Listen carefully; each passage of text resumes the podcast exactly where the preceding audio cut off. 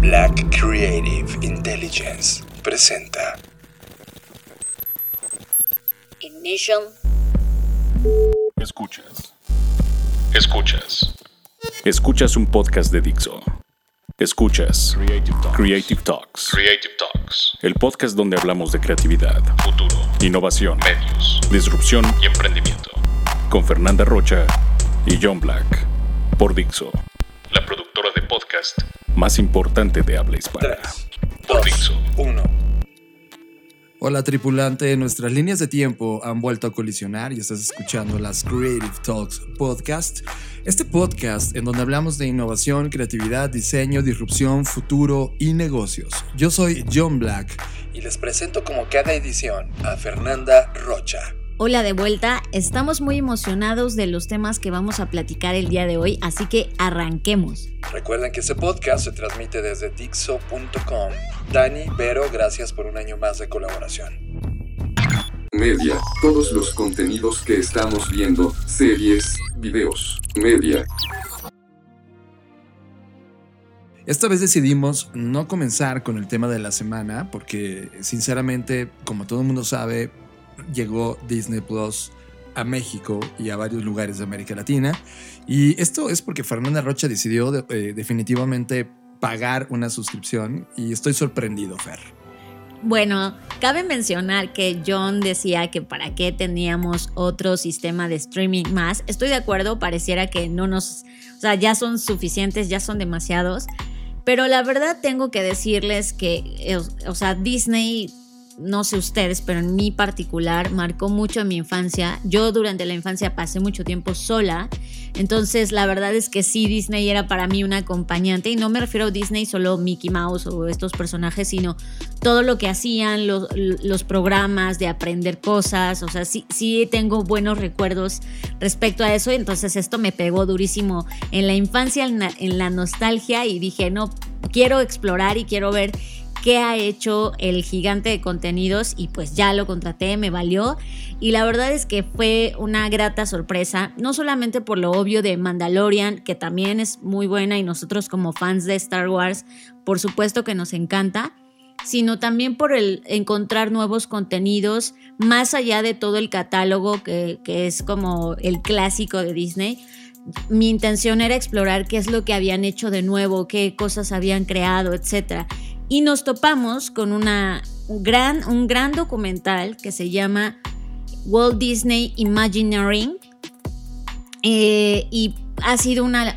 Es, es, no sé cómo describirlo, es, es una historia que parece de Disney para Disney, es decir, como que ellos mismos se hicieron esta historia a sí mismos para recordarse lo grandiosos que son pero también es para el público en el sentido que te dejan ver cosas que quizás siempre han estado en el anonimato o en, el secre en, el, en la secrecía de Disney, de cómo funcionan sus parques, de qué es lo que pasa dentro. En el detrás de la magia, ¿no? Exactamente.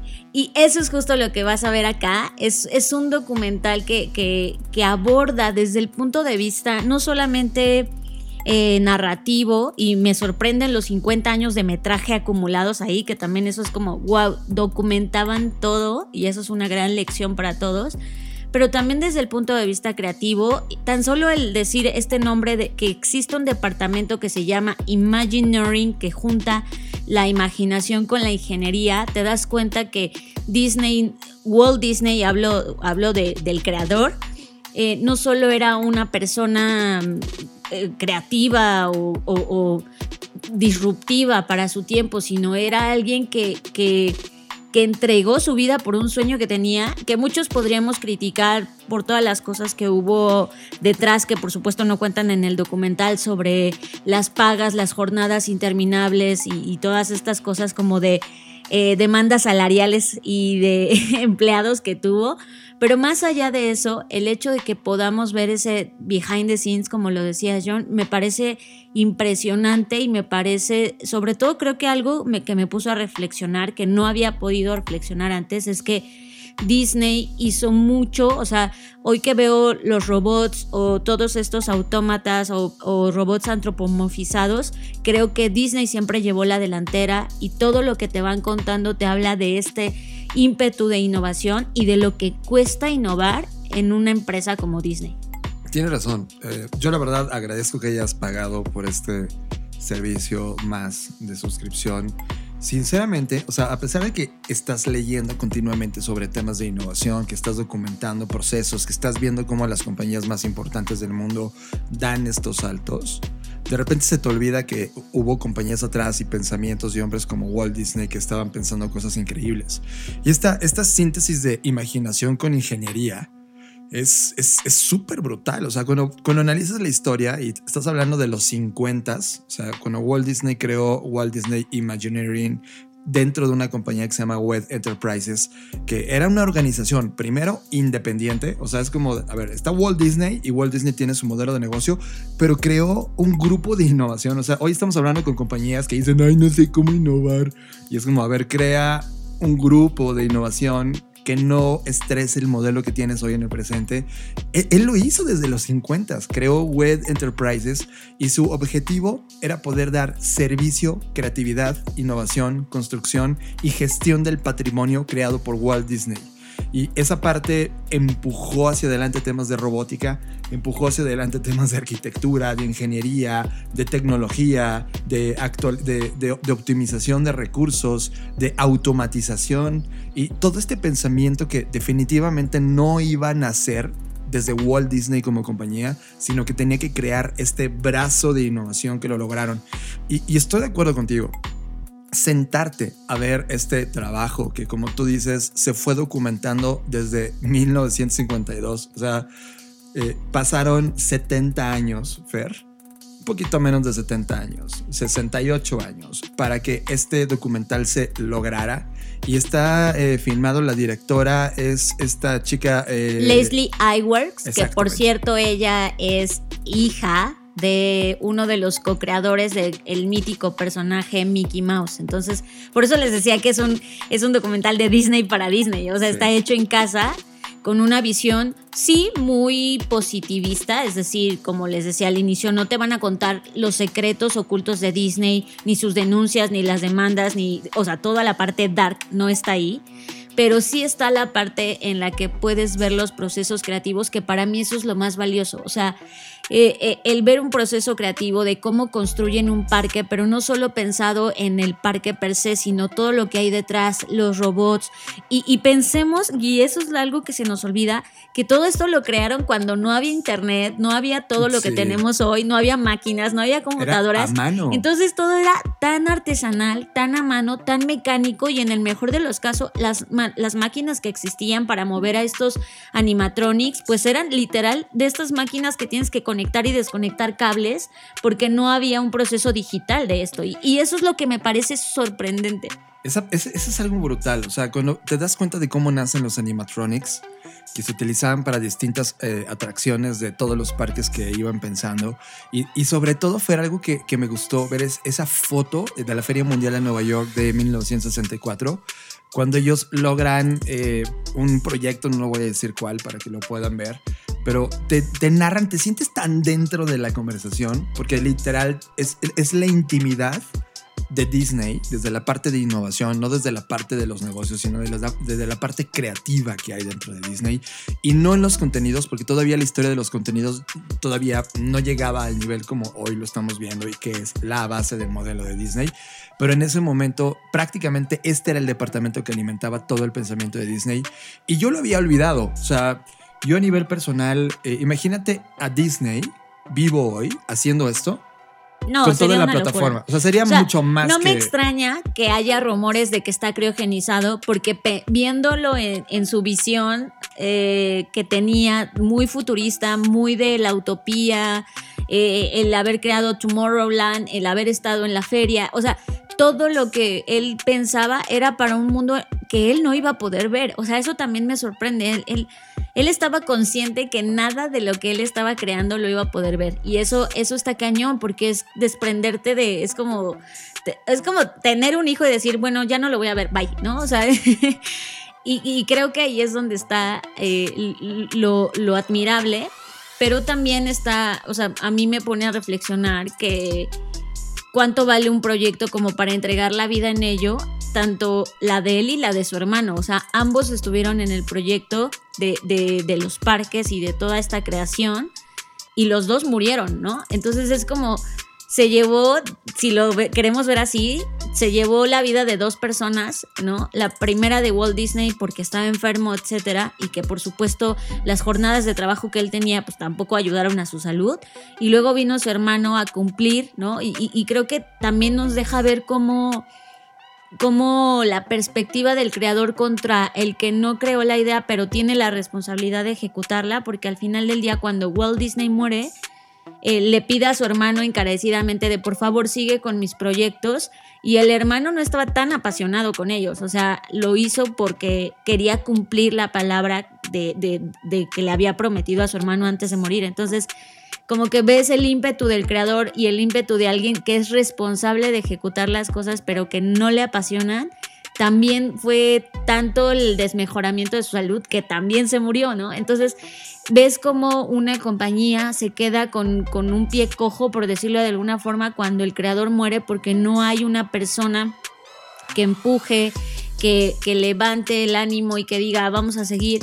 Y, y- y creo que estos casos que tenemos como Walt Disney y Steve Jobs en su momento, de personas que tienen por un lado una gran fan base que los aman y de otro lado personas que los odian porque dicen que eran insoportables, que, que no había una cosa que les pudieran decir que no porque ellos se aferraban a que sí creo que eso, o sea, si, sin caer en, en el fanatismo, creo que eso es el punto de, de alguien, o sea, sí estaban locos, pues es lo que quiero decir en resumen. Y, y hay que estar loco para hacer algo así, o sea, siento que una persona totalmente cuerda no podría dar a luz un proyecto tan grande, un proyecto con tanta trascendencia, porque más allá de, del eslogan del lugar más feliz del mundo, o sea, te das cuenta que detrás de eso hay una logística impresionante para que tú como espectador, tú como usuario de esta experiencia, no te des cuenta de toda la mierda que pasa atrás y disfrutes de algo que para ti es un escape y una salida de la realidad. Que eso también es algo que se discute alrededor de Walt Disney, ¿no? Que dice, güey, es que tú lo que hiciste es como drogar a la gente para que se olvidara de los problemas. Pues sí, al final del día todos los parques y las cosas de entretenimiento esos son. Son un escape de la realidad. Las mismas películas, las cosas que consumimos son un escape de la realidad, ¿no? Y de eso ya podríamos hablar más adelante, pero el punto es, no puedes estar totalmente cuerdo y hacer algo así. Tienes Sí. que estar loco. Tiene que haber algo en ti que está, que está roto, que está quebrado, que está descompuesto, que está inconforme.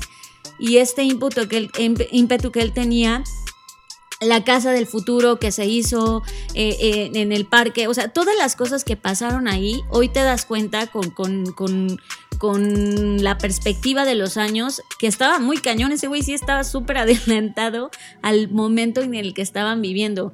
Y aún así, con la poca infraestructura en términos de tecnología que existía en ese momento, junto al mejor talento, que eso me encantó también ver como la parte más progresista de Disney eh, haciendo Tomorrowland con puras mujeres, ¿no? Pensando como el futuro se va a tratar de esto. O sea, creo que también hay, hay muchas narrativas eh, en- escondidas en el documental que no las dicen explícitamente, pero que tú te vas dando cuenta como espectador y, está, está padrísimo. Eso es como, güey, no, no, no podría ser de otra forma. O sea, no, no podría ser alguien con, con el estómago débil aventarse un proyecto de ese tamaño y decir, ya no hay dinero, pero tengo 50 personas trabajando para conseguir el dinero, ¿sabes? O sea, y, te das cuenta que al final del día estos grandes proyectos es, es, es entregarlo todo, o sea, no hay otra forma de hacerlo.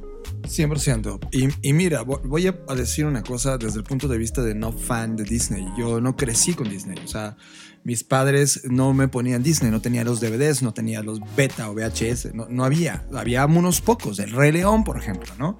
Eh, muy pocos títulos, comparado con otras personas que literal le compraron la, la Como yo. como tú tienes la colección Disney entera y cada vez que salía algo, pues ahí estaba.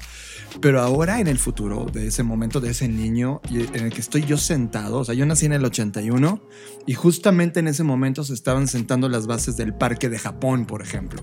Sí, ciertamente coincido contigo, Fer. Disney es esta versión utópica de la sociedad que durante unas horas puedes vivir en ella, habitar en ella y coexistir con tu niño interior junto con los niños que están siendo niños y a veces los niños que, que también tienen una dosis de adulto. Esa, esa coexistencia durante algunas horas en su parque era la fantasía que quería lograr, pero también tenía una gran responsabilidad de la construcción del futuro y eso me encanta y, y creo que lo logra.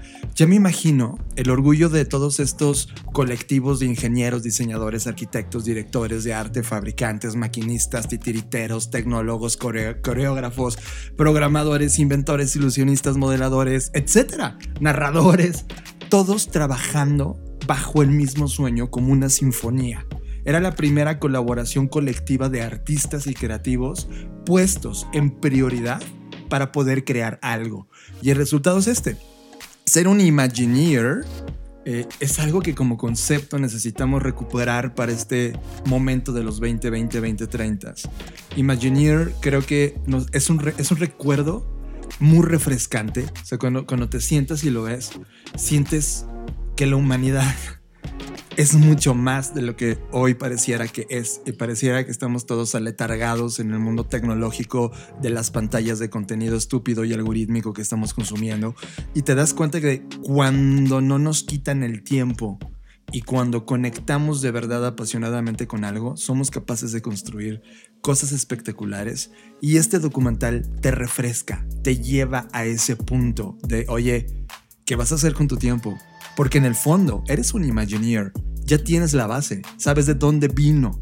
Y creo que ahora este momento, a mí, eh, en verdad te lo digo, me refrescó, me refrescó el alma y me dijo, fuck, tenemos que recuperar esta idea de Disney y traerla al 2020 y a partir de esta filosofía, de esta zona de trabajo, de esta colaboración, de este no me interrumpas, poder construir las bases de lo que sigue. Me encantó, Fer. No, de hecho, solo para agregar una cereza a este pastel, eh, hay quien dice que había, recuerden que al mismo tiempo de que está ocurriendo eso, pues está desarrollando tecnología en la NASA, ¿no? Y mucha gente dice que había más eh, tecnología en The Haunted Ma- Mansion, Mansion, que era la mansión encantada, sí. que en la propia NASA.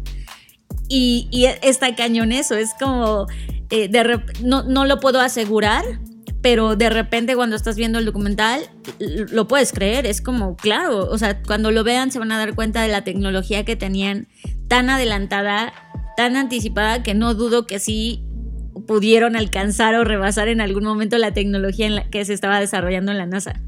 100%. Y es, es- esos bombazos, ¿no? Cuando era 1970, cuando estaba platicándose del proyecto de la casa embrujada y a hoy, dices, no inventen, podríamos haber hecho tres mil cosas.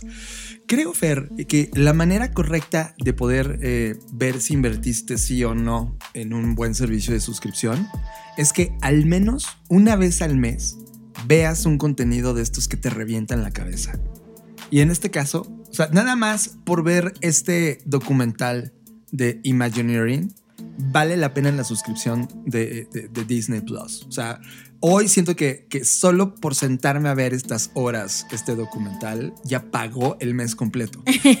y, y es que equivale a esto, es como tú pagas eso para ir al cine, cuando tenías que ir al cine para ver una buena película. Es exactamente lo mismo, es como, de, de hecho es más barato. Y solo ibas a sentarte dos horas o hora y media a ver una película. Y acá es un documental. Cuando te das cuenta que existe este contenido, ya, o sea, yo les digo, si ustedes no tienen la cuenta, y ojo, no me está pagando nada Disney para decir esto, pero creo que Disney Plus, al menos en esta intersección, ya pagó lo que tenía que pagar.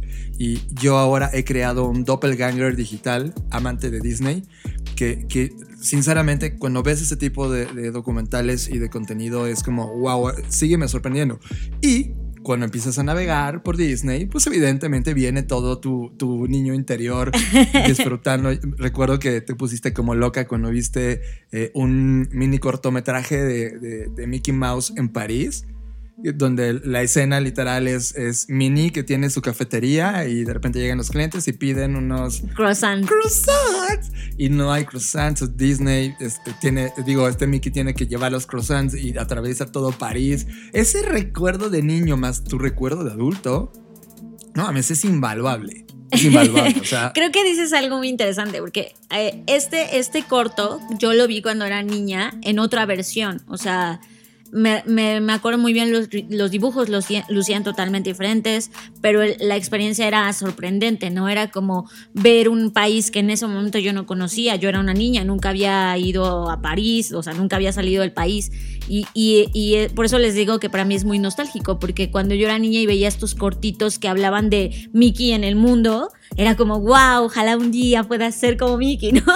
Y de repente tienes razón lo que dices, John. Hoy que eres adulto y que ya, o sea, en mi caso ya tuve la fortuna de poder ir a París, entonces ya tengo un referente más de eso y de repente colisiona con mi yo de niña de, sí, tienes razón, Es es una una, lectura bomba, distinta. es una bomba, es una bomba, sí, es totalmente. un tema de nos- es como nostalgia redescubierta. Sí. Porque, porque estás, estás yendo a un recuerdo tuyo de contenido del pasado que fue significativo, pero que ahora le estás dando una reconcepción por completo porque tienes la referencia de la experiencia que has acumulado todos estos años en tu vida y en este planeta. Y porque probablemente ya estuviste ahí donde Mickey ya atravesó en su motito para llegar con los croissants. con Minnie. Es increíble ese recuerdo. Otro momento que, me- que me, que me encantó de la navegación Edna Moda. Ut, Etna, modas y otra, ¿no? ¡Wow! Eso es, hijo de su madre. O sea, de, llegada, o sea, soy súper fan de la historia que hay detrás de Los Increíbles. Eh, algún momento fue portada de Wired y me clavé cabrón leyendo toda la historia detrás de Los Increíbles. Y de repente, uno de los personajes, aparte de Jack, que es increíble, y hay un cortometraje de Jack que sale, sí, en, en varias ediciones también, en DVDs, etcétera. Pero meterte este contenido que no fue esencialmente contenido masivo que probablemente ni siquiera habías conocido. Yo no sabía de este pedacito de cortometraje de Edna Modas. No inventes, no. Eh, Reconectar con Edna Modas es, fue para mí este salto. Es como, no mames, la admiro. Yo a nivel personal, yo, yo, John Black, me encantaría ser un diseñador de modas. Es una parte artística que traigo dentro de mí que, que voy a experimentar. Y Edna Modas es maravillosa y ves el proceso creativo de Edna Modas tratando de diseñar para Jack Jack eh, el traje. Y pues Jack Jack es un súper cabrón lleno de poderes y, y- y esa conexión mola. O sea, está increíble, me encantó. Eh, wow. Totalmente. Y creo que aquí, solo para cerrar, es, es el tema de. ¿Entiendes por qué Disney es el monstruo de contenidos? Y me, y me parece un. Hoy lo veo así, que tiene un seniority que pocos van a poder igualar. O sea, admiro mucho lo que hizo Netflix en su momento para poderse eh, hacer un lugar en este mundo de- del mundo digital. Ya estás hablando de Netflix como si fuera pasado, Fer. Eh, es que eso Wow. voy, eso voy, justo eso voy. O sea, fíjense cómo, cómo cambian las cosas, ¿no? O sea, admiro la plataforma, admiro todo lo que está pasando en internet, por supuesto, porque de esto, no solo de esto vivo, sino me apasiona. Admiro esa parte. Pero de repente siento que al- al- ahorita con todo esto que, está pasando y con los números además, que, que el poco tiempo que le tomó a Disney eh, generar la misma base que Netflix, que a Netflix le tomó años y a Disney meses, me hace pensar como, co- eh, me siento como si todos los demás eran amateurs ahí jugando a hacer contenidos, pero de repente llega el señor Disney a decir, I'm your father, ¿sabes? Como este señority que tiene, o sea, es que, es que ahí es donde cuenta la trascendencia y la visión del creador de decir, nos vamos a convertir en la compañía de contenidos más importante del mundo. Y contenidos, llámese parques de diversiones, películas, cortometrajes, filmes. O sea, quiero decir que Disney sí tiene un seniority que en este momento pocos pueden igualar. No solamente por las últimas adquisiciones, que además obviamente tienen importancia, que ha comprado eh, Star Wars que ha comprado, o sea, todo lo que ha comprado en los últimos años, que es, es- o sea, ya es un monstruo, eh, muchos incluso lo acusan de monopolio y sí, pues lo es, pero esa parte es como hace, hace ver a los demás como niños jugando eh, a ser creadores de contenido y de repente te das cuenta que ya hay una historia, o sea, eh, yo no sé qué va a pasar y, eso mismo me apasiona. Yo no sé cómo va- qué va a ser Netflix, qué va a ser eh, HBO, qué va a ser Amazon, porque hoy que están en la misma pista te das cuenta que el coche de Disney es, es, una, es, un, maquinón. Sí, es un body. Entonces, sí, tienes razón. Es como Ahora, Mercedes-Benz, ¿no? Claro, y las otras escuderías que son muy buenas, pero que no van a ser Mercedes-Benz. O sea, es como haciendo esta analogía o esta metáfora a nosotros que nos gusta tanto la Fórmula 1 es no hay otro Hamilton en la, en la competencia y ese Hamilton es Disney. Claro, es, sí, 100%. Están en un serio problema. La respuesta es contenidos de alto valor. Y no necesariamente los contenidos de alto valor están viniendo ahora de Netflix. Creo que Netflix solo está metiéndose en contenidos de alta capacidad masiva. Eso no significa valor. Y Disney logra colocar valor con masividad. Es, son Es que es una bomba, exacto. Y luego te das cuenta cómo lo hacen, solo para cerrar como esta discusión de los contenidos. Mandalorian, más allá de que sea una, una historia espléndida, o sea, en verdad la estamos disfrutando capítulo por capítulo, darte cuenta que Baby Yoda, como le decíamos, no es Baby Yoda y que es, es otro personaje más, ¿no? De The estas Child. The Child es otro más de esta raza desconocida que sí, evidentemente Yoda es parte. O sea, estos detallitos importantes de la historia. Y luego, ¿cómo es grabada? Motherfucker. es- ponen un círculo, es, es- es lleno de pantallas circulares. Que ese círculo de pantallas ya lo habían creado en los 50. Sí, cuando y El probaron los primeros. ajá. ¿no? Es O sea- un invento de hace 40 años, solo llevado a la tecnología de hoy. Actual, exacto. Por eso les digo que tienen que ver The Imagineering porque van a entender, o sea, hoy lo que hoy, hoy nos parece eh, una toma cualquiera 360, eh, ellos crearon esa toma, pero con las cámaras viejitas de antes, o sea, eso es una locura, es como, güey, ¿cómo sabían que esa tecnología iba a poder existir? Ya ellos mismos, ahora que ven, dicen... Es que no sé cómo sabíamos que esto iba a ser el futuro. O sea, ellos mismos están sorprendidos de Pues lo que porque lo diseñaron, carajo. Mira, acá hay un tema importante. El, el diseño de futuro se trata de tú tener responsabilidad de una hipótesis y llevarla al final hasta sus últimas consecuencias. No importando si atrás tienes a académicos que te dicen, no, esto no se puede hacer porque no estás siguiendo la fórmula A, B, C, D. Bull fucking shit. Este tema de Imagineering, en serio, me- ve cómo me pone, pone como si hubiera dado un trago a una botella de Red Bull. En serio me apasiona y, y- y- y me demuestra que justamente esta visión del valor, Fer, y creo que hemos, hemos fallado como compañías todos, todos deberíamos ser Disney. Todos deberíamos tener y abrazar este gran propósito y morir por esa idea, ir detrás de ese objetivo, entregar esa magia que entregaba esta compañía. Imagínate que tuviéramos un poco de Imaginarium, un departamento, cada uno de las compañías que representamos. No inventes lo que tendríamos que estar haciendo y creando. Ah. En síntesis, creo que Disney Plus en esta sección de media sí debería estar en tu, en tu, en tu corte de presupuestal. Eh, puta, si, si, si puedes- si tú pusieras, Fer, tus tres servicios base que hoy contratarías, ¿cuáles serían? ¿De streaming? De streaming. Porque sí. aquí puedo agregar otros No, de, no, de her- herramientas, no, nada más de contenido. de contenido. De streaming. Sí, hoy está Disney en mi top one, definitivamente. Eh, HBO en mi top 2 y Amazon Prime en mi top 3. Yo me quedo con Amazon Prime, con Apple TV y evidentemente Disney Plus. Disney Plus. Híjole, se me olvidó Apple. Sí, está cañón. No, pero, o sea, sí, pero sí, no me arrepiento. Esos son mis tres. De sí, acuerdo. está cañón elegir.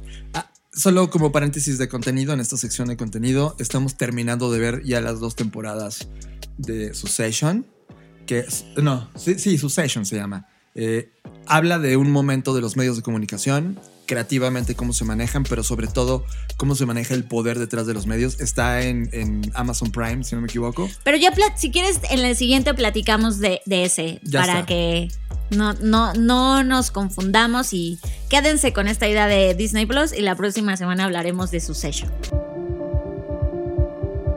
There's really no secret about our approach. We keep moving forward. We're always exploring and experimenting. We call it Imagineering. Walt set a standard early on with the Imagineers. There was a standard that surprised people, so that they left thinking, wow, how did Disney do that?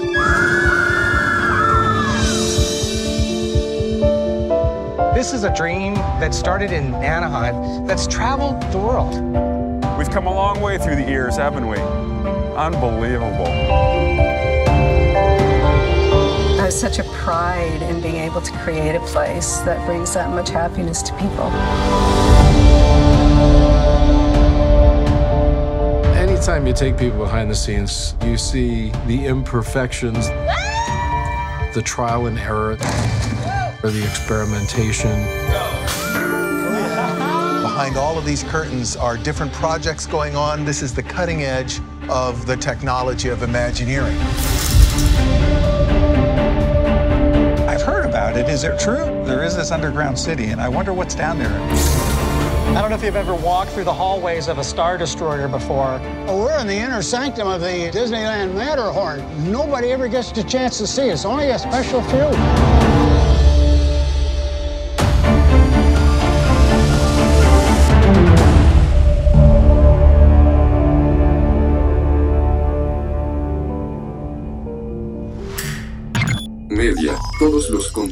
Que estamos viendo, series, videos, media.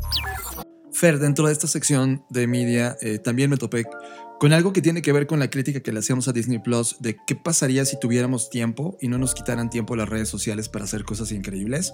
Ok, este es un cortometraje que se llama The Attention Economy, la economía de la atención, hecho por RSA Shorts, que eh, sinceramente es un mini cortometraje que, sinceramente me, golpeó la cara. Es, es, un proyecto de la animadora con sede de Londres, Olga Makarchuk, que visualiza esta abundancia diaria de distractores digitales, mensajes de texto, pings, llamadas de acción, correos electrónicos, timeline, trending topics, eh, videos, todos estos contenidos que están robándonos la atención continuamente y a través de unas ilustraciones exquisitas que están explicando eh, una... Eh, postura y una conferencia que dio James Williams que nos explicaba la importancia de poner en la mesa de discusión el entendimiento de cuánto tiempo estamos perdiendo en estas plataformas sociales en lugar de estar creando como Imaginarium lo hace.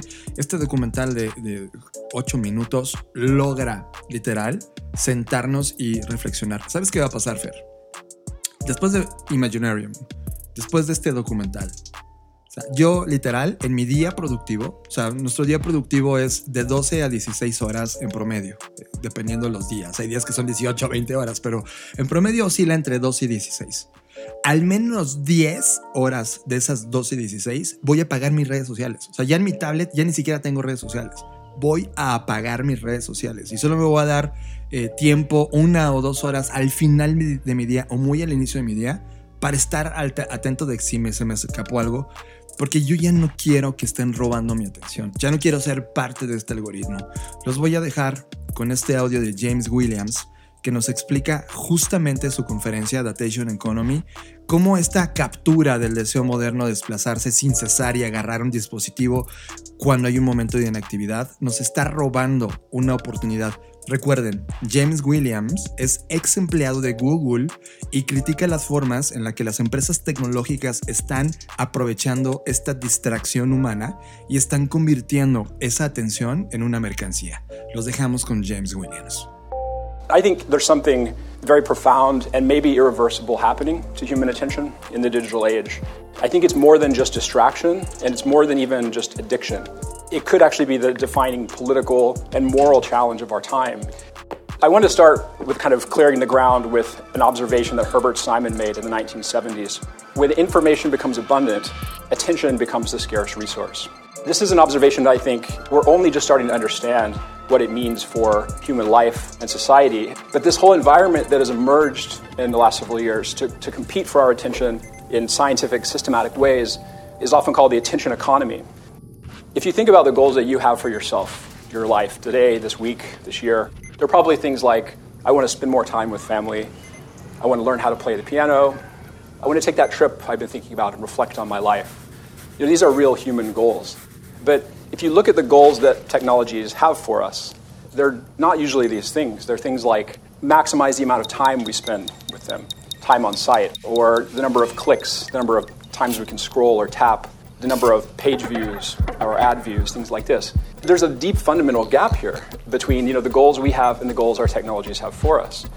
And so I think there is this kind of inconvenient truth that we either kind of ignore or maybe don't know about a lot of the time, which is the attention economy by and large is not on our side. Its goals are not our goals. We kind of trust these things to be GPSs for our lives, but really they're directing us toward these petty kind of engagement goals. And this is very well known by the people who create them. Uh, the CEO of Netflix uh, a little while back said in addition to Snapchat and YouTube, One of their major competitors was sleep. Steve Jobs did not let his children use the iPad, right? So, broadly speaking, what's happened in the last couple of decades is our knowledge of psychology, particularly our non-rational biases, kind of these vulnerabilities in our brain, you know, non-rational dynamics of decision making. We've developed an enormous catalog of these things, and at the same time, this system has emerged on the internet, a system of measurement, message delivery, optimization, experimentation. And these two kind of trends have come into conversation now in the attention economy. What this means now is that this industrial scale persuasion is now the primary business model of our first really major global communications medium. And this isn't widely talked about. You know, we still call companies like Facebook or Twitter social media companies, but they're not selling social media, they're selling our attention.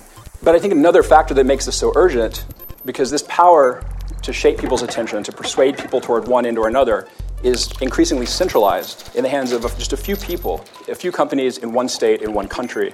It's a weird irony that the whole point of the internet was that it was decentralized in its infrastructure, but then the platforms that have emerged on it have been so so centralized. So literally there are people who would probably fit in this room who have their hands on levers that can control the attentional habits of over 2 billion people on planet Earth. What I realized when I was, I was working at Google uh, is looking across the industry at the state of the attention economy and how little it was being talked about in society. And then feeling its effects in my own life, honestly. That, you know, there was more technology around me than ever before, but it was harder somehow to do what I wanted to do. I felt we had made the same mistake that Aldous Huxley talked about uh, when he was uh, lamenting that the defenders of freedom in his own time had failed to take into account man's almost infinite appetite for distractions. I want to suggest that, you know, if we're at all serious about promoting freedom or autonomy in the digital age, it's really urgent for us to look at this situation and to, to start taking into account our infinite appetite for distractions. I think what that would entail is starting to assert and defend our freedom of attention. Tema de la semana. Este es el tema que nos robó totalmente la atención. Tema de la semana. Fernanda Rocha, eh, este tema está increíble porque en el tema de la semana, y creo que ya empiezan a entrar estos contenidos de curación de todo lo que ocurrió en el 2020, la revista Time ha creado un listado en donde hacen una revisión de las mejores invenciones que han ocurrido en el 2020 y ahorita vamos a sentarnos a dar una revisión a cada una de estas categorías y cuáles son uno o dos eh, de estas nuevas de estas invenciones del 2020 que llamaron tu atención, así que comenzamos con la primera categoría. La primera categoría es accesibilidad y híjole, está cañón, está cañón, pero si tuviera que escoger una, eh, hay una silla de ruedas que está increíble. Eh, me parece, no, no solamente en el diseño, que está súper padre, sino todo lo que crearon. Eh, bueno, en esta empresa se llama Lucy y todo lo que hay alrededor y, como que la colisión del mundo de los videojuegos porque tiene un joystick que permite que se mueva, más la tecnología, más la modificación de la silla para que sea ergonómica. Eh, creo que este es un, este, o sea, nunca yo había visto una silla de ruedas tan sofisticada, con tanta tecnología y me parece increíble que existan, o sea, que, que que haya ya esta tecnología puesta en este tipo de cosas. La silla tiene sensores para monitorear no solo a la persona que está en la silla, sino el entorno, entonces pueda anticiparse para que no se vaya a golpear, para que... O sea, es como la tecnología del auto autónomo, pero en una silla de ruedas, ¿no? Entonces, eso me parece increíble. Por supuesto que como todas nuevas invenciones, los precios todavía no están democratizados, pero sabemos que esto pasa con la tecnología y está cañón. Además, eh, eh, para agregar nada más una cereza a este pastel de la silla de ruedas, que se llama, ustedes la pueden buscar como My Lucy, así Lucy, L-U-C-I y permite a los usuarios rastrear y compartir eh, dónde está la silla. O sea, o sea, tiene toda la tecnología de rastreo, de GPS, de eh, análisis del entorno. O sea, es, está, está increíble. O sea, estoy emocionada de, wow, qué padre que cada vez pongamos más al servicio de la gente que tiene alguna discapacidad o algo eh, que, que, lo tiene en una silla de ruedas y que se convierta en esto. 100%. Yo creo que justamente esta categoría premia a estos proyectos de innovación que se, destacaron. El, segundo proyecto que se destacó, y con eso cerramos la categoría, es lo que Logitech ha venido haciendo. Logitech dio un salto importantísimo este año en diseño y creó eh, controles adaptativos para videojuegos. Ojo, videojuegos es, recuerden lo que siempre decimos en este podcast, la categoría de videojuegos es una de las categorías de mayor innovación en, en el planeta. Hay 46 millones de jugadores tan solo en los Estados Unidos y Logitech empezó a entender que no todo el mundo puede jugar videojuegos. Sí, estos 46 millones que mencionas son jugadores en Estados Unidos que tienen alguna discapacidad. Exacto, perdón, se me olvidó ese dato. sí. Y con ese mercado es como, oigan, ¿y quién está diseñando controles adaptativos para ellos? Nadie. Es como Xbox, todos piensan que toda la gente es normal y tenían 46 millones de personas jugando de manera inadecuada. Sí, claro. Vamos a quitar la palabra normal que está horrible. Sí, o sea, cierto. piensen que todos los jugadores pueden usar los controles a placer y no. Hay personas, 46 millones, que necesitan un control adaptativo porque tienen ciertas circunstancias que no les permiten usar un control normal. Lo interesante, y con esto es un, un tema de las tendencias importantes, es que Logitech se puso a colaborar con Microsoft para sentarse, entender la data que tenían y diseñar estos controles adaptativos. adaptativos. Está padrísimo. Y además el diseño, como dices John, o sea, me encanta que el diseño está resolviendo todos estos problemas o estas pues brechas más bien que hay en el diseño y que yo siempre les digo, hay un grupo de personas para las cuales nadie diseña y esto me alegra porque es como inclusión a través del diseño. Fantástico. Llegamos a la siguiente, a la siguiente categoría que es Artificial Intelligence. Y yo no sé tú, Fer, pero el que más nos robó la atención. Moshi. Sí, Moshi. De hecho, lo habíamos reseñado. Vean cómo estamos aquí al día a la vanguardia con todos estos avances. Ya habíamos hablado en un podcast muy pasado sobre Moshi. Moshi es un personaje, es un robotito que nos, no- nos recuerda cosas, es como muy de los personajes de Pixar, ¿no? Eh, eh, exacto, totalmente. Y este robot pues está diseñado para ayudar a impulsar las habilidades sociales y de desarrollo infantil. Y hoy que estamos todos encerrados y que los niños no pueden convivir con otros niños, creo que este, este robotito eh, está perfecto para los tiempos que estamos viviendo. Además de que obviamente ayuda a los niños no solamente con, con sus tareas, que sí, les ayuda a escribir, les ayuda a leer, pero les enseña mucho sobre la hermandad, el compañerismo, que pues, son valores que, que los padres quieren que sus hijos tengan. Me encanta la, la postura de Paolo Pirjanian, que es el CEO founder de Embodied, que es la compañía detrás de Emoji. Y el punto de él es cómo le haces a los niños dar una experiencia de entrada al mundo real a través de esta tecnología asistida. Y la inteligencia artificial te está enseñando esta flexibilidad que tiene de cara con ellos.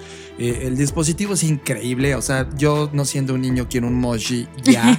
O sea, y, es esta eh, necesidad del hombre de antropomorfizar todo, ¿no?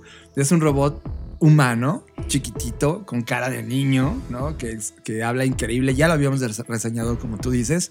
Y pues se convirtió en una de las innovaciones más importantes en inteligencia artificial. Mira, no me quiero ir de esta sección sin hablar de algo que a mí me llamó muchísimo la atención, que es el refugio para abejas. Ustedes saben la situación que estamos, 40% de las abejas mueren cada año como resultado de todo lo que está pasando, el cambio climático, los pesticidas, o sea, bueno, ya sabemos, ¿no? Y ahí es donde entra este, este invento que se llama Big Wise. Es una colmena impulsada por inteligencia artificial. Está usando robótica de precisión, visión por computadora e inteligencia artificial.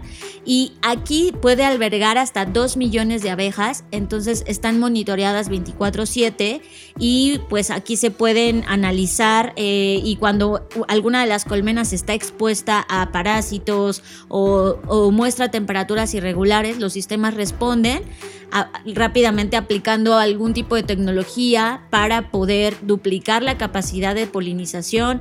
Eh, O sea, es como una colmena inteligente, ¿no? Y de por sí, ya el, eh, no sé ustedes, pero ya ver una colmena me parece una cosa de la naturaleza impresionante. Ahora pensando a eso, agregarle inteligencia artificial y otras tecnologías, es como me da un poco de esperanza de no se van a morir las abejas y eso tiene que ver con permanecer nuestra existencia como humanos. Claro, porque, ojo, el- la abeja es el ser vivo más importante de este planeta. No somos nosotros con toda la tecnología y con todo lo que hemos hecho. Es la abeja. Si la abeja deja de existir, empezamos a morir como bichos, todo lo que estamos rodeando la cadena de la abeja, los humanos en ese inter. Entonces me gusta que la tecnología también esté ayudando a resolver estos problemas. Y también había, había un proyecto mexicano que estaba haciendo construcciones específicas para abejas para poder volverlas a, a- a incentivar, porque eh, han tenido, por distintas causas, que todavía algunas de ellas siguen siendo desconocidas, han tenido comportamientos en los últimos cinco años bastante erróneos. O sea, nunca habíamos visto ese comportamiento en las abejas y este proyecto me llena de esperanza. La siguiente categoría es la realidad aumentada y virtual. Yo me quedo con uno, Fer. Yo tengo Ya sé, el de AR Guide Surgery. Sí, Sí, ya sé cuál es. Es el de las, la cirugía vía remota a través de estos lentes de realidad virtual. Y esto fue creado por Oak Medics, así se llama la empresa, y el CEO se llama Nissan Eimelech. Y él tuvo esta idea, pues inspirada, como todos creo, en un superhéroe en donde él decía, oye, ¿no estaría increíble que los cirujanos tuvieran visión de rayos X? ¿No? Esa es como su hipótesis.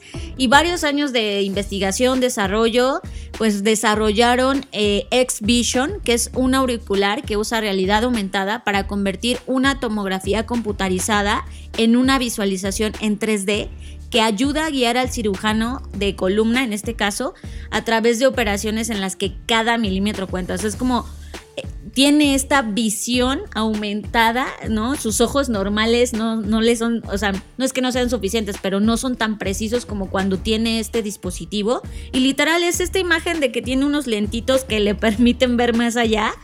Y imagínense, y me encanta, eh, cómo, va a ser, cómo van a ser las cirugías ahora cada vez pues mucho más precisas eh, y sobre todo estas que tienen que ver con temas muy delicados como la columna, ya me lo imagino en una cirugía de corazón abierto o una cirugía en el cerebro que, que, que, que pues son cosas muy complicadas. Y este dispositivo ya fue aprobado por la FDA, ya saben que es esta institución en Estados Unidos que se encarga de aprobar cosas que tienen que ver con la medicina y ya se está comenzando a usar en Estados Unidos en hospitales como el Johns Hopkins, por supuesto, el Rush University Medical Center. Entonces, ya este dispositivo de X-Vision pues les permite a los médicos tener una visión totalmente más amplificada y más precisa.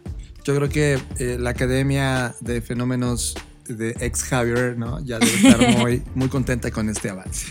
Vámonos a otra categoría, que es la categoría de belleza. Esta está difícil, Fer. Yo creo que Dyson, es que de verdad, es que Dyson ha hecho cosas increíbles. Dyson es esta marca que invierte cañón en investigación y desarrollo. Y aunque este invento no es tan benéfico como los otros que hemos hablado, que hablan de, de, de, de discapacidades y todo esto, esto es una simple plancha del cabello, pero lo, lo realmente interesante es que... Eh, Dyson ha encontrado la forma de, potenciar este tipo de dispositivos que, pues una plancha de cabello es algo como simplista, por decirlo de alguna forma, y de repente ellos hacen estos avances en donde encuentran nuevos materiales, nuevos sensores de temperatura, nuevas cosas que permiten que algo tan común como una plancha tenga total tecnología, ¿no? Y que no te queme el cabello y que no te lo frisee. Las mujeres aquí me van a entender. Digo, no sé si los hombres también se planchan el cabello, pero bueno, en términos generales, quien sea que se haya planchado el cabello sabe que a veces o se te quema o se te frisea o se te hace horrible y esta plancha es como que nada más le falta que te lo planche automáticamente porque está casi este, hecha para eso, ¿no? Y también creo que algo que se está poniendo cada vez en tendencia y que hemos analizado con uno de nuestros clientes que está en este rubro, pues tiene que ver con estas cremas que se adaptan. Es decir, eh, este invento se, eh, es, es, algo que está, es una cremita eh, para el cuidado de la piel, pero específico para el clima. Es decir, si tú, tú, vives en un ambiente tropical, pues se adapta a ese clima cálido. Si vives en un ambiente en el desierto de Sonora, pues se adapta al clima seco. Y creo que este tipo de productos adaptativos que ya lo veníamos platicando van a ser, o sea, van a seguir eh, explorándose. Esta empresa se llama Pormoa, que son fórmulas basadas fórmulas en el clima.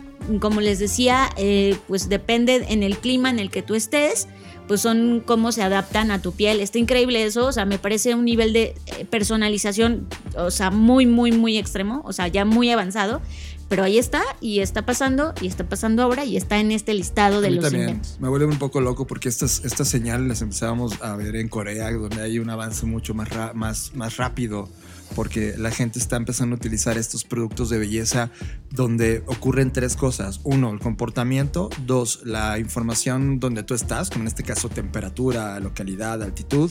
Y tres, cómo el algoritmo detecta eh, qué tipo de, color de piel tienes, cuál es tu edad y, con esta data tuya va personalizando cada uno de los productos. Muchas compañías están entregando este tipo de cremas, pero también, por ejemplo, Man- Many está haciendo eh, personalización de manicure en manos para ponerte uñas personalizadas y humectarte las manos, etc.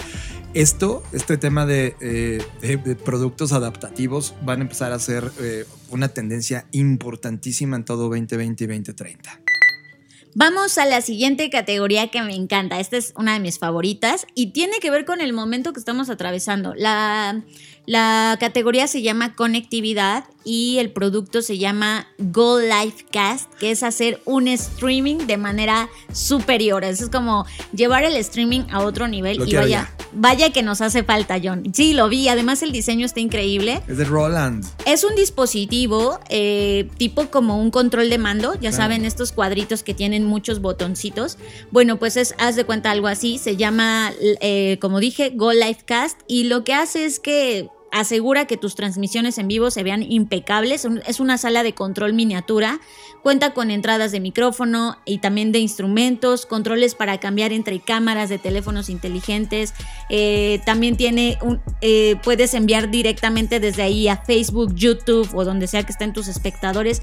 Es un mini control de, transmisión en vivo, súper bonito, bien diseñado, que creo que ahorita nos hace total falta. Más o menos cuesta 250 dólares. Sepan que esto, como siempre lo digo, la tecnología en su principio cuesta muy cara, pero luego se va democratizando. Así que vayamos ahorrando para que cuando esto llegue acá a México podamos No, comprarlo. no, ya está en México. Ah, le, ¿ya le acabo de dar clic comprar ahora. Ah, ya, sí, ya lo compré, me dice, ¿en qué país estás? Y te hay tres países Ah, donde claro, pero te lleva a la página de, De Best, Best Buy, Buy, y exacto. todavía no está. Ah, hay que ver, porque en el Best Buy no te llevó a landing page, pero voy a hacer una búsqueda, que significa que sí debe estar. bueno, en lo que lo encontramos, pasemos a la siguiente categoría. Electrónica de consumo. Y aquí es una de las más competidas definitivamente de toda la categoría. Hay, un, hay todo un evento del Consumer Electronic Show en enero donde se lanzan estas cosas. Ah, creo que me voy a quedar, Fer. Mm. Definitivamente, es- esto me faltó siendo niño y ahora sería una locura y sí lo quiero. Se llama A Glimpse of the Galaxy. Lo que hizo Miller, el equipo de Miller Engineering, creó este proyecto llamado DS1 Planetarium. Que ustedes seguramente han visto estas películas donde proyectan y en el techo de tu casa, cuando apagan la luz, pues se ven las estrellas. Pues ahora imagínate eso en altísima definición. Este dispositivo puede proyectar 4.1 millón de estrellas en tu cuarto para que lo veas y tiene este movimiento como si tú estuvieras rotando en la galaxia. Ah, ahora sí que este Night Sky es posible y me encantó. Nada más por ese detalle de dormir bajo las estrellas, yo me quedaría con este dispositivo. Bueno, algo que a mí me llama la atención es eh, un cargador que está dentro de esta categoría y es, yo no sé ustedes, pero nuestros teléfonos móviles están cubiertos con más de 17 mil copias de genes bacterianos. Así es. que, son 10 veces más bacterias que el asiento del inodoro, por ejemplo. O sea, para que se den cuenta qué tan sucio está. Y Oblio, que es este cargador, se resuelve este problema porque al mismo tiempo que carga tu dispositivo, al mismo tiempo lo, lo desinfecta, digámoslo así. Entonces usa una luz UVC para desinfectarlo, matando el 99% de las bacterias en la superficie en solo 20 minutos. Eh, no ha sido probado para determinar su efectividad contra COVID-19, pero aún así se agotó cuando salió al mercado por 80 dólares, porque pues la gente decía, pues sí, si elimina las bacterias seguro también sirve para este momento, ¿no? Me parece interesante, creo que van a ser el tipo de dispositivos de, de limpieza que vamos a necesitar, sobre todo los dispositivos móviles, porque pues, los usamos todo el tiempo. Y por eso me llama la atención y está padrísimo. Se llama, eh, como les decía, Oblio y 80 dólares por si se ofrece, ¿no? y el último que quiero hablar sobre esta categoría eh, es algo muy interesante, eh, que, que es el tema de... am, hay muchos padres que por diferentes situaciones tienen que medicarse. Y uno de los miedos que tienen es que sus hijos encuentren las medicinas y pues, las ingieran sin querer, ¿no? Entonces, eh, el, el creador de este invento, que se llama Philip Wilkins, eh, él creó algo que se llama Keep. Es un dispositivo inteligente diseñado para guardar eh, cannabis, medicamentos recetados, cosas que sabes que pues, a los niños les pueden hacer daño. Y este, este dispositivo está bloqueado biométricamente y conectado a una app en tu teléfono. Entonces te avisa si alguien intenta abrirlo y solo tú lo puedes abrir cuenta con controles de temperatura, de humedad, porque hay ciertos medicamentos, por ejemplo, para la diabetes que se tienen que guardar a cierta temperatura, etcétera. Y me encanta porque además es un diseño súper lindo, es una cajita literal eh, que, que pareciera un reloj, es decir, es un reloj digital para disimular que adentro hay cosas. Entonces, además de que es un reloj, es, un, es esta cajita, como ya lo dije, lo abres biométricamente y pues está padrísimo así para que ya no tengas el pendiente de que, que tus hijos o tus mascotas se coman tu medicina y bueno, al rato les pase algo peor, ¿no? Ahí está, esos inventos son los de esta categoría. Ahora vamos a una de mis favoritas. ¡Woo! De diseño. De diseño, sí, brutal. ¿Cuál es el tuyo? Yo ya tengo el mío. Dale. Los Allbirds Tree Thrasher es, es, Dasher es uno de los proyectos que eh, son consecuencia de lo que ha, hecho Adidas, pero otros se han inspirado en este tema de poder hacer una industria de la moda y de performance que combine con el medio ambiente.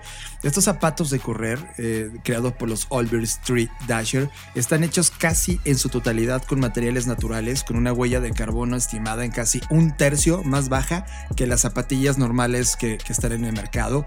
Usan eucalipto, lana merino, aceite de resino, caña de azúcar para poder diseñar este tenis de alto performance. Cuando lo ves es increíble, suena, se ve como cualquier otro tenis disponible en el mercado, pero la innovación y sostenibilidad que tiene este proyecto llamado Allbirds es brutal y creo que sí se merece que sea este, este, esta compañía que está empujando más rápido que todos a que adoptemos este tipo de productos, eh, que gane esto. Ahora, el precio de uno de estos pares son 125 dólares, también no es tan caro, eso ya es competitivo respecto a los tenis del mercado y creo que está poniendo un statement importante en la escena de la moda.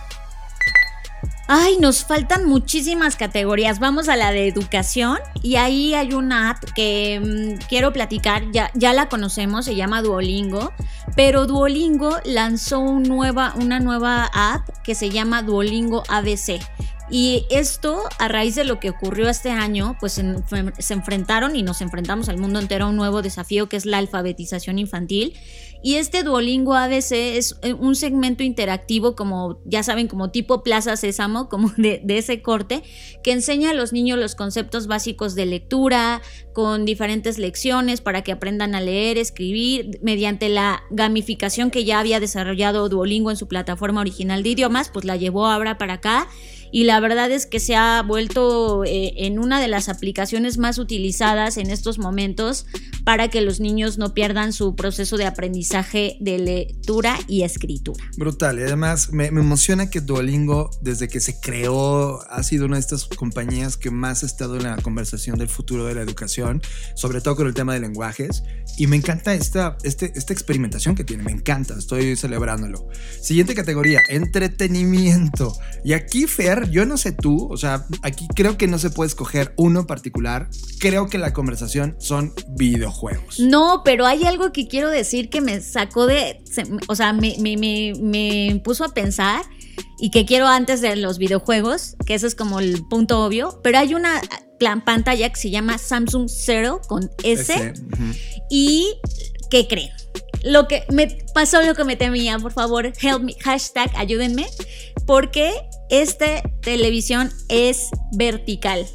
Y esto me preocupa, John. O sea, me preocupa muchísimo porque es como, ya todo es historias, ya todo es tan vertical que ya de plano Samsung dijo, vamos a hacer el televisor este, vertical y si bien si lo giras, o sea, lo puedes acostar y ya se ve horizontal, me lleva a pensar lo que ya habíamos pensado tú y yo hace año y medio, dos años, cuando dijimos, las teles van a tener que inevitablemente ser verticales porque todo lo consumimos de manera vertical y voilà, de repente Samsung lanza esta pantalla el, eh, que se llama Cero, 1499 dólares y ahí está y, me preocupa. Es, es, que, ¿de dónde es Samsung? ¿De dónde es Samsung? Es coreana. ¿dónde está pasando toda la explosión en el mundo de los contenidos verticales? En Corea.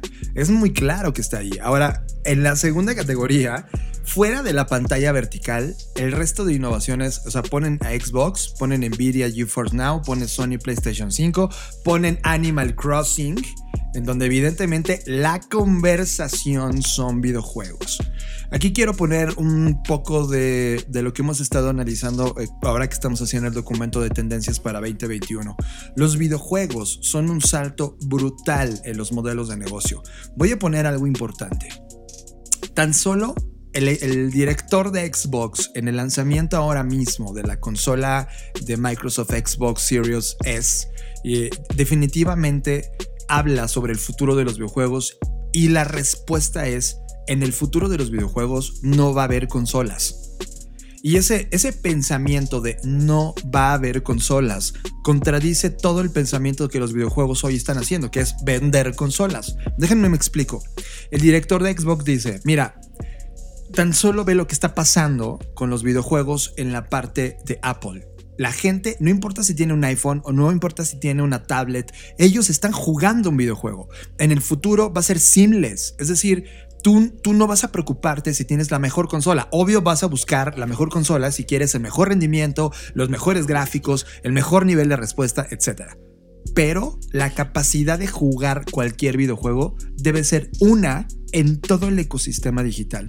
De tal manera que el futuro de los videojuegos es ya no tener consolas, pero sí tener títulos. Y voilà, en esta categoría tenemos a Nintendo Animal Crossing como la entrada del videojuego más importante del año y el que está ganando la innovación del año. Es brutal esta conversación, Fer.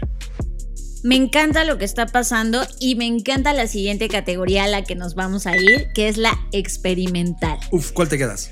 Con lo que hizo el MIT, el Media Lab. Ustedes saben que en el MIT Media Lab pues, se desarrollan un montón de inventos y hay uno que se llama eh, Alter Ego. Eh, puede permitirte comunicarte con tu computadora sin tocar un teclado o abrir la boca. Así como lo oyen. O sea, esto ya de, neta sí es el futuro. Para usar este auricular, eh, como lo puedes usar para buscar en Google cosas, pero haciendo la consulta en tu mente. Ajá, así como lo oyen. Sea, no, es, no necesitas escribir, solo es como en tu mente pensar, Google busca esto y, logra hacerlo. O sea, está cañón. Tiene sensores en los auriculares que leen las señales de que, que, la formulación envía desde tu cerebro a las áreas que se activaría si lo dijeras en voz alta. O sea, sé que se oye súper complicado, pero bueno, al, al final del día es este dispositivo. Se ve súper incómodo, eso sí, pues, sabemos que estos inventos al principio son así, pero me parece impresionante lo que se desarrolla acá y que, y sí, lo hemos pensado que en el futuro pues ya no vas a necesitar estar escribiendo o teniendo contacto físico, sino se va a tratar de gestos y esto ahora que abre una nueva conversación de pensamientos que lees o que interpretas, me parece así brutal, es como, wow, ya lo quiero. Eh, la, la, interfaz se está probando actualmente en entornos hospitalarios, por supuesto, que es ahí donde, donde empieza todo esto. Y, y, también no solo está pensado para que todos busquemos en Google cosas, está pensado eh, principalmente en este momento para pacientes con esclerosis múltiple que tienen problemas para, para usar dispositivos, lo que sea, ¿no? Entonces creo que está bien padre como algo que empieza a desarrollarse como este tipo de cosas no solo ayuda a la parte de entretenimiento, sino también a la parte de la salud y eso es, está brutal. Brutal, y me encanta que el MIT Media Lab esté en esa conversación. Yo solo me quedaría, la verdad es que es difícil ponerlo, pero lo que está pasando en la industria de hidrógeno, eh, lo pondría solo como un watch out, ahí viene también una conversación importante. Fer, estamos volando en el tiempo. Ya sí. Tenemos que escoger dos categorías más. Eh, creo que fitness es una de estas categorías donde sí necesitamos hablar, sobre todo porque están ocurriendo cosas súper interesantes. Aquí yo me quedo con The Anywhere Workout que es un proyecto supernatural de, por Wirin, que sinceramente ahora que estamos nosotros metidos en este tema pandémico y que todavía 2021 se va a tratar mucho de cómo lo vamos a resolver, varias compañías como Mirror, ¿te acuerdas de esta eh, como espejo, pantalla que comprabas para hacer fitness y tener clases de yoga y utilizar tu casa como el nuevo gimnasio, ahora se están convirtiendo en estas nuevas conversaciones. Y Supernatural, que es el nombre de este proyecto, fue lanzado en abril por Wirin, o sea, en abril de 2020, fue, es, es totalmente nuevo.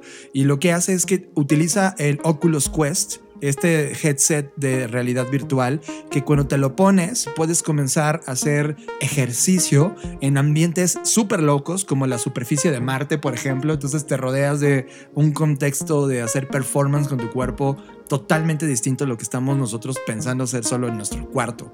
Y ese, ese ejercicio entre eh, videojuegos, gráficos generados por computadora, ambiente de realidad virtual y fitness están empezando a fusionarse. Yo me quedo con la categoría de social good, en donde está un proyecto que desde su inicio me, me, encanta y ahora ya van en la versión 3, que se llama Fairphone. El Fairphone, para quien no lo conozca, es un teléfono sus, sustentable, eh, nacido de una empresa holandesa que fabrica estos teléfonos eh, utilizando minerales, uno de zonas libres de conflictos, obtenidos a través de una cadena de suministro totalmente responsable. Están diseñados para permanecer fuera de los vertederos o de la basura el mayor tiempo posible, porque lo que hace es que eh, tú puedes sustituir los elementos uh, de manera como si fuera un Lego. Haz de cuenta que si le deja de servir la cámara, pues le puedes poner la cámara. Si le deja de servir a la pantalla, pues le reemplazan la pantalla. Eh, es un teléfono totalmente distinto a lo que estamos acostumbrados. Está hecho de plástico reciclado en un 40% y ahora, como bien lo menciono, ya van en la versión número 3 y está increíble. La verdad es que es una lástima que todavía no, llegue de este lado del continente, pero me encanta este proyecto de Fairphone. Eh, creo que de eso se va a tratar el futuro y tarde o temprano, escuchen esto, guarden este audio, todas las empresas que hoy son las más importantes, Samsung, Huawei, iPhone, bueno, Apple, eh, creo que van a tener que terminar eh, orientándose a este tipo de modelo donde hagan teléfonos mucho más sustentables. Muy bien, totalmente de acuerdo. Nos vamos a la última categoría que son las menciones especiales. Aquí escoge una, Fer. Yo ya tengo la mía. Híjole, está muy difícil. Yo pero... escojo la mía, yo escojo la a mía. ver, dale tú. El One Screen Subscription Solution. Lo que Ca- tanto tú y claro. yo estamos diciendo, ya basta de tener Netflix más Apple más... Ya, al carajo. Adivina cuál es la compañía que está peleando por decir, ya, yo lo voy a armar, yo los organizo, no hay pedo, yo lo hago. Taibo. Ustedes probablemente es la primera vez que lo escuchan, pero el Taibo o el Tivo, ¿no? Es un servicio que era como una- un disco duro en el pasado que se conectaba a tu televisión, a tu sistema satelital, y tú lo programabas porque tú no estabas en tu casa, entonces decías, oye, el programa de 2 a 4, porque pasan los Simpsons esa hora, el estreno, como yo estoy trabajando, grábalo en el disco duro. Y ya que llegabas a tu casa, lo que hacía es que ponías Taibo, le ponías play, como si estuvieras viendo Netflix, y veías el capítulo. Lo que hacía Taibo especial es que eliminaba todos los anuncios que tenía ese programa. Entonces tuvo un problema brutal con la gente que está, está pagando publicidad porque es, oye, ¿cómo? Estás grabando la señal de una televisora y tú lo estás comercializando. Tuvo un problema legal gigantesco. Pues ahora Taibo está regresando con un proyecto que se llama Taibo Stream 4K, que son un plugin, o sea, tú lo colocas en tu televisor como si fuera una un USB. Chromecast o... Un Chromecast, Ajá. exacto. Entonces, a través de ahí y el control remoto, puedes empezar a todos tus servicios de suscripción, meterlos en un solo lugar. Te va a costar 50 dólares este proyecto. Y vamos a ver cómo funciona. O sea, creo que puede ser la solución. Ahorita está agotado, así que bueno, vamos a ver qué, qué es lo que va a pasar. Mira, yo me voy a quedar eh, con la parte de algo que se llama eh, cuidado personal Planet First, que me encanta que todo se esté moviendo hacia allá. Y, y- y bueno, ustedes no sé si lo sepan, pero el 95% del shampoo, del acondicionador, de la loción, de las cosas que usamos para higiene personal es agua. Entonces, esta marca se llama Ethic, como, como no sé, como ética, pero con, es E-T-H-I-Q-E-U-E, Ethic. Se deshace de todo eso con una línea de productos sólidos. Mucho lo que hizo Lush, o sea, como esto- estos jabones en seco, shampoo en seco. Pero eh, lo, interesante de Thick es que no solo son respetuosos con el ambiente, sino que requieren menos embalaje y se, se envían en material compostable en lugar de plástico. Entonces, me encanta que cada vez haya más este tipo de líneas de producto porque pues pues no podemos seguir acá nosotros gastando empaques y tirando o usando plásticos de un solo uso. Ese me quedo y em, pues ya, o sea, me gustaría hablar de otros, pero se nos va a acabar el tiempo. eh, échenle un vistazo al listado. Eh, eh, si ustedes googlean así Time Best Inventions 2020, ahí van a encontrar la liga. No, no, no, es, no es nada, no es ciencia oscura. Lo pueden buscar, está increíble. échenle un vistazo. Y esto también cuenta como señales, John. Al final del día son señales de, de cosas que van a evolucionar, algunas seguro van a morir, pero nos dejan ver qué, qué es lo, hacia dónde se está moviendo la tecnología. Y no solo la tecnología per se, sino hacia dónde se está moviendo la aplicación de la tecnología, en qué problemas estamos enfocando, eh, resolver, etcétera. Creo que esto funciona muy bien para hacer un escaneo de lo que va a pasar los próximos años. Estás escuchando Creative Talks Podcast. Fernanda Rocha, eh, la verdad es que el tiempo se vuela, conoces este tipo de listados y estás analizando lo que ocurrió en el año. Creo que mucho de eso se va a tratar todo este bloque de diciembre del 2020 para estos, estos Creative Talks podcast. Gracias por escucharnos en este episodio. También agradecemos a toda la gente que está siendo parte de la G1 de la Black School. Saludos a todos los que están haciendo este, esta sesión de Creativity and Innovation Leadership. Es brutal lo que está ocurriendo ahora mismo con este equipo de personas que están eh, metiéndose en esta forma de estudiar y esta hipótesis que tenemos de a dónde debe de moverse la educación. Es un placer. Bueno, ya saben dónde localizarnos, arroba Jonathan Álvarez, tanto en Twitter como en Instagram. Y yo soy Fernanda Rocha, a mí me pueden encontrar como arroba Fernanda Roche. Y también ya estoy en TikTok, así que allí escríbanme, mándenme un mensaje, un like, lo que sea. Eh, y no olviden que estamos publicando cada dos semanas eh, una herramienta en nuestros videos llamados caja de herramientas. Y en esta última hicimos un video que nos habían solicitado sobre cómo tomar decisiones. Como que nos dimos cuenta que, que nos cuesta tomar decisiones y hicimos una matriz que la verdad te va a encantar. Sirve para todo tipo de decisiones personales, profesionales. Búsquenla y pues como siempre nos vemos en el futuro.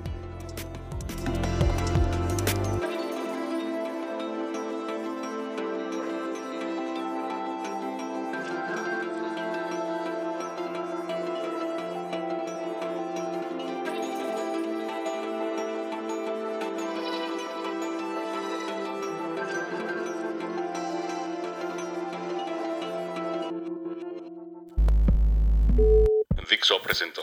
Dixo presentó. Creative Talks. El podcast en donde hablamos de creatividad, innovación, medios, disrupción y emprendimiento. Con Fernanda Rocha y John Black. Por Dixo, la productora de podcast más importante de habla hispana. Nos escuchamos en el futuro.